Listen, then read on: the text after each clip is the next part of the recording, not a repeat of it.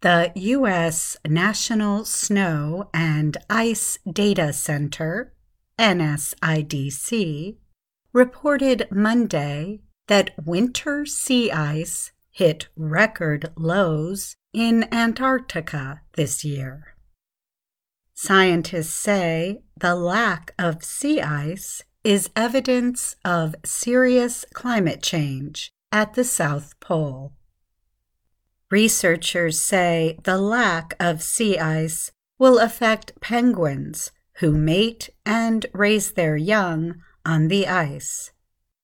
In addition, a lack of ice speeds Earth's rising temperatures.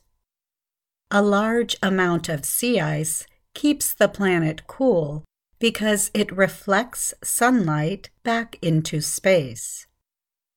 The amount of sea ice was at its highest level on September 10th, toward the end of the Southern Hemisphere's winter. However, it only covered 16.96 million square kilometers.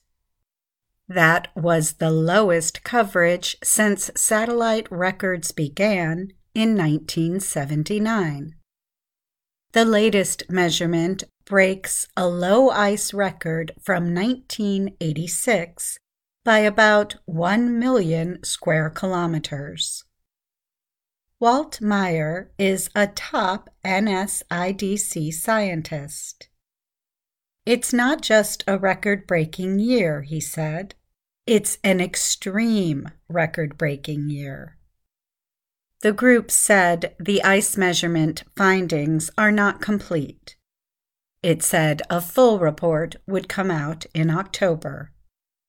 Sea ice reaches its peak, or highest level, in late September in the southern hemisphere.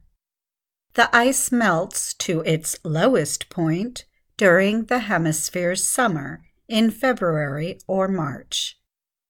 The last summer measurement came about six months ago, which also set a new record for melting ice.